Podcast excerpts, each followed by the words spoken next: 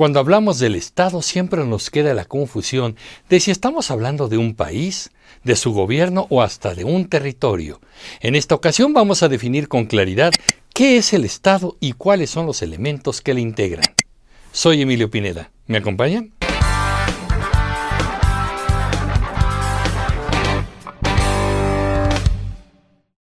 Vamos a mencionar varias definiciones de Estado. Esta es la primera.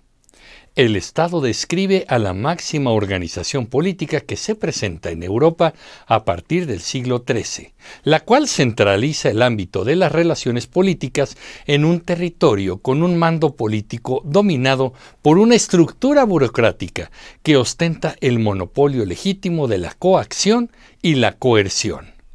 Bueno, esta definición parece compleja y lo es. La vamos a ir aclarando, pero primero necesito que definamos dos palabras importantes. Coacción la definición de esta palabra desde la perspectiva jurídica dice que es el poder legítimo del derecho para imponer su cumplimiento o prevalecer sobre su infracción. De una manera simplista podríamos decir que la coacción son las reglas que nos dicen qué se puede hacer y qué está prohibido dentro de un grupo humano. Es legítimo porque esas reglas se supone se hicieron a partir de un acuerdo entre todos coerción. Podemos definirlo como la acción de impedir a una persona que haga cierta cosa. Aquí las reglas son claras y si alguien decide romper alguna, hay una amenaza de castigo, el cual se aplicará ante esta infracción cometida. El castigo es la esencia de este concepto. Bueno, si regresamos a la definición, entonces podemos leer la última parte de la misma, una estructura burocrática que ostenta el monopolio legítimo de la coacción y la coerción. No me voy a adelantar mucho, pero esta estructura burocrática se refiere al gobierno y ese monopolio de la coacción y la coerción se refiere a que solo el gobierno puede ejercer estas acciones, nadie más. Imagínense que cada quien haga su propia ley y determine individualmente qué está permitido y qué está prohibido. Regresaríamos a la era de las cavernas. Otra definición de Estado dice que es la estructura que da vida al conjunto de instituciones políticas modernas y de las que se desprenden el sistema político, el régimen, el gobierno y la administración pública. Aquí ya nos están hablando de términos más familiares para todos. Las instituciones aparecen como elementos esenciales de la estructura del Estado. Hermann Heller, un jurista y político alemán del siglo XIX, define al Estado como la estructura económica, jurídica y política de dominación, independiente en lo exterior e interior, con medios de poder propios que organiza la cooperación social territorial con base en un orden legítimo. Aquí vemos de nueva cuenta elementos como el gobierno, su estructura y las leyes. El poder es fundamental en el funcionamiento del Estado.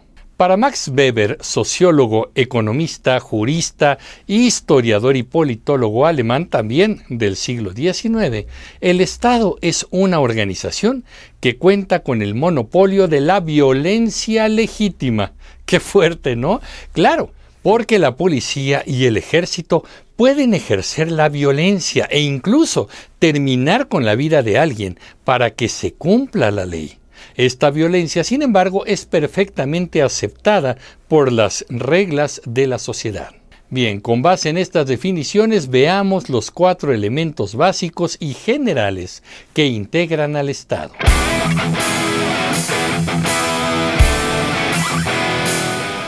1 posee un gobierno y es aquí en donde reside el poder político.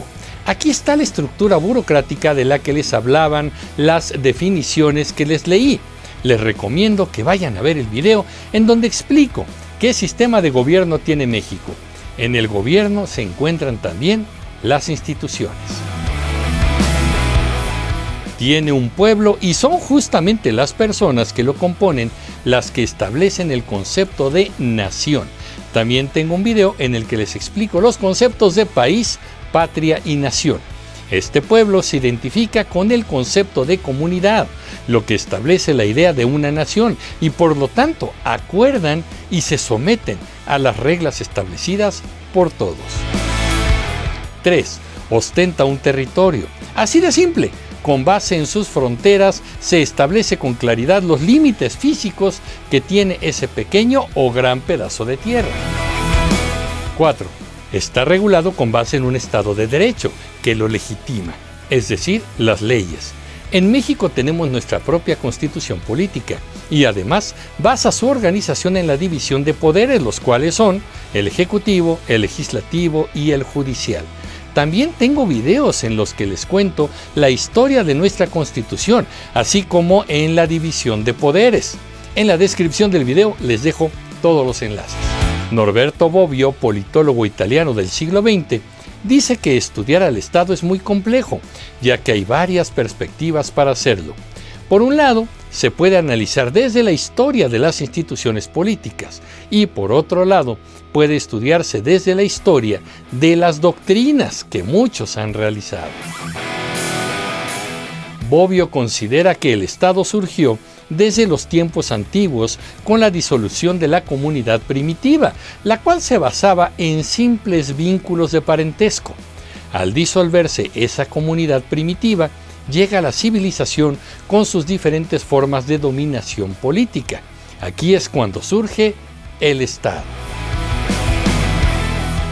Al respecto hay muchos enfoques que señalan que el Estado es únicamente el producto de la modernidad a partir del declive de las organizaciones políticas medievales, en las que se establecían monarquías absolutas. Recordemos que en este tipo de monarquías lo único que prevalecía era la voluntad absoluta del monarca. La evolución que se dio fue que estas sociedades se transformaron en organizaciones delimitadas por el derecho y la división de poderes. Ahí sí podemos hablar del Estado. Por lo tanto, hacia el interior, el Estado establece su demarcación a partir del derecho y la división de poderes, mientras que hacia el exterior el tope del Estado es la soberanía de otros estados en la comunidad internacional. Ahí están sus límites. Algunos expertos señalan que la globalización y la aparición de las organizaciones internacionales después de la Segunda Guerra Mundial han puesto en entredicho el carácter básico del Estado. Y tiene lógica, ya que ahora somos comunidades que vamos más allá de las fronteras ya que gracias a las tecnologías de la información ahora podemos comerciar con cualquier persona en otra parte del mundo, así como intercambiar información desde lugares recónditos sin que intervengan las fronteras o las distancias territoriales. Por eso es que en estos tiempos hablamos de conceptos mucho más amplios como el derecho internacional, el comercio internacional, las organizaciones de defensa de los derechos humanos y muchas otras organizaciones que engloban intereses que atañen a personas o comunidades en diferentes naciones. Recordemos que al respecto existe la Unión Europea, la Organización de las Naciones Unidas y otros conceptos que ya no abarcan solamente un país. Finalmente, hay quienes afirman que las crisis de gobernabilidad en las sociedades contemporáneas suelen ser descritas como parte de las crisis del Estado en su interior. Esto quiere decir que con personas más informadas es más difícil gobernar. Los valores y símbolos de autoridad se están transformando. Por lo pronto podemos concluir que el concepto de Estado es mucho más amplio que el de gobierno.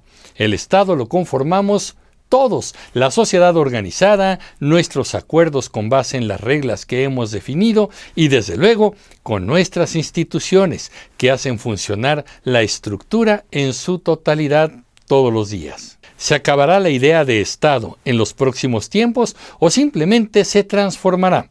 Eso ya lo veremos. Pero ¿qué opinan ustedes, comunicativos? Yo soy Emilio Pineda y los espero en el próximo capítulo de Comunicreando. Pásenla bien. Hasta pronto.